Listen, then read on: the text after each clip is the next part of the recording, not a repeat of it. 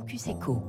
Bonjour Thibaut Bestoil. Bonjour. Bienvenue sur Radio Classique. Vous êtes le président de Croissance Plus, réseau français de plus de 350 entrepreneurs. Votre slogan, c'est d'être engagé pour libérer l'économie et favoriser la croissance. Bon, la croissance euh, extrêmement forte au troisième trimestre, 3%. Elle est libérée, l'économie.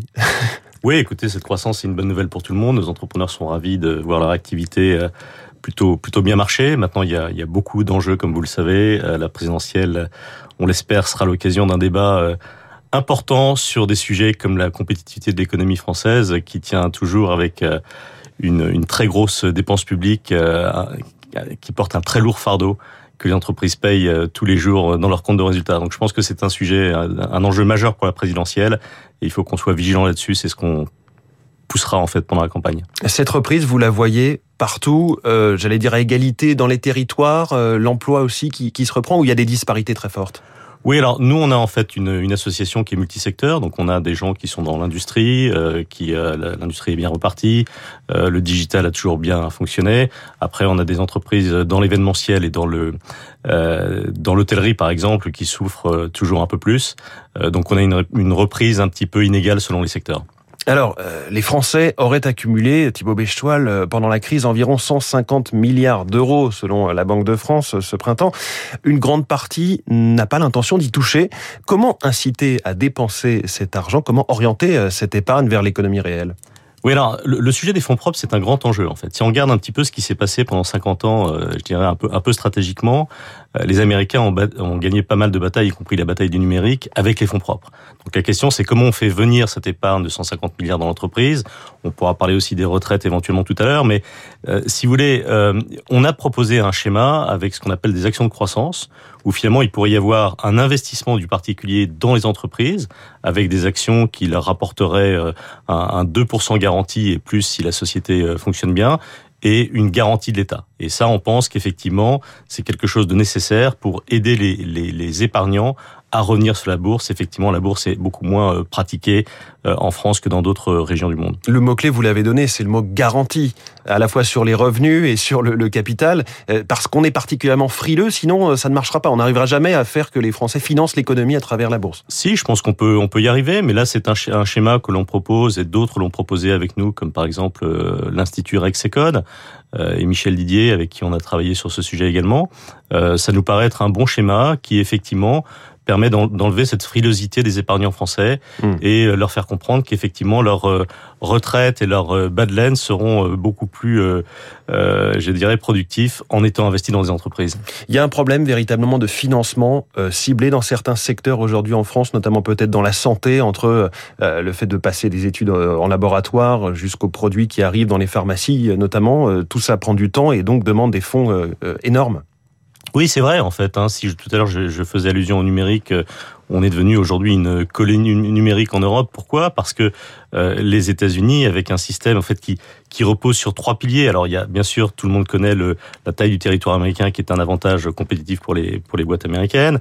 deuxième sujet, c'est qu'il y a véritablement un investissement ciblé dans la Silicon Valley et ça beaucoup beaucoup de, de, gens le savent peu en fait. Par exemple, si on prend le projet SpaceX, j'ai l'habitude de dire que c'est un projet euh, public euh, piloté par un entrepreneur.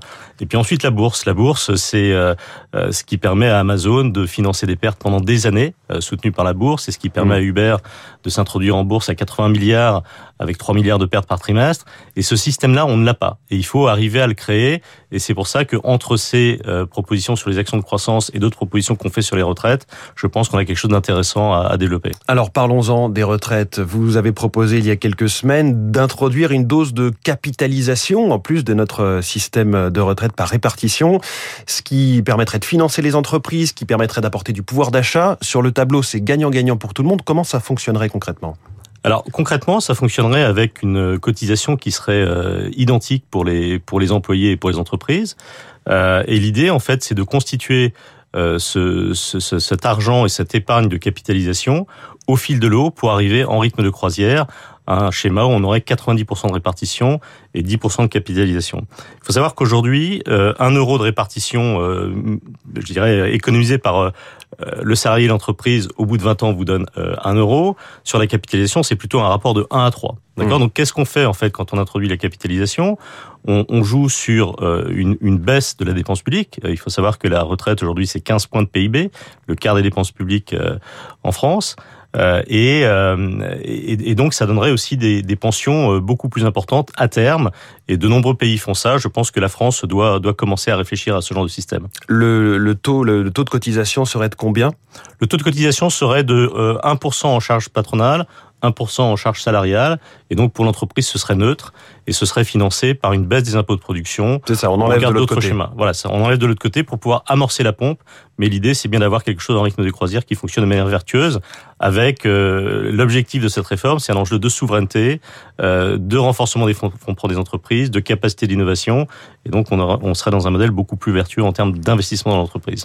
La France est plus que jamais championne d'Europe de l'actionnariat salarié, euh, par exemple au sein du SBF 120, une proportion au plus haut depuis euh, presque 10 ans, tendance renforcée par la crise sanitaire, deux salariés sur cinq euh, actionnaires de leur entreprise fin 2020. C'est quatre fois moins en Allemagne, par exemple. Comment confirmer ce mouvement? Comment accélérer? Alors comment accélérer? On pense qu'il y, y, a des seuils à faire tomber, euh, notamment il y a un seuil d'attribution gratuite dans les entreprises à 10%, on pense qu'il faut le faire passer à 30%. Euh, il y a également ce sujet de distribution d'actions gratuites où en fait finalement l'entreprise paye ce qu'on appelle un forfait social euh, et l'employé peut éventuellement aussi payer une, euh, une taxe au moment où on lui attribue des actions. Euh, toutes ces barrières-là, à mon avis, il, il, faut les faire tomber mmh. de manière à ce que euh, cette distribution d'actions, euh, par exemple d'actions gratuites, soit beaucoup plus fluide. Alors, vous parliez tout à l'heure de la, campagne présidentielle. Le fondateur de Croissance Plus, Denis Père, était candidat euh, pour les Républicains. Il n'a pas obtenu les, les parrainages pour le Congrès. Il aurait fallu une voix des entrepreneurs oui, je pense que d'abord, euh, je ne sais pas si Denis Père va s'arrêter là ou s'il va continuer peut-être de manière indépendante. On verra bien. Euh, oui, il faut une voix des entrepreneurs parce qu'aujourd'hui, c'est une voix qui est, qui est peu portée. Euh, nous, on a des propositions de bon sens, en fait, sur des sujets que j'ai évoqués déjà, mmh. euh, de dépenses publiques, etc. Ce sont des sujets qui sont un petit peu passés sous silence actuellement. Euh, mais cette voix des entrepreneurs est absolument nécessaire pour libérer l'économie et faire en sorte qu'on soit beaucoup plus euh, compétitif au niveau international. Et d'ailleurs, vous venez, euh, Croissance Plus, de lancer une campagne de communication. Vous, vous souhaitez recruter des nouveaux adhérents c'est ça. Et d'ailleurs, on a une bonne dynamique aujourd'hui de recrutement et l'association se porte très bien. Thibaut Béchoil, président de Croissance Plus, invité du Focus Eco de Radio Classique. Merci beaucoup. Merci. Et bonne journée. 6h53. Dans quelques instants, 3 minutes pour la planète.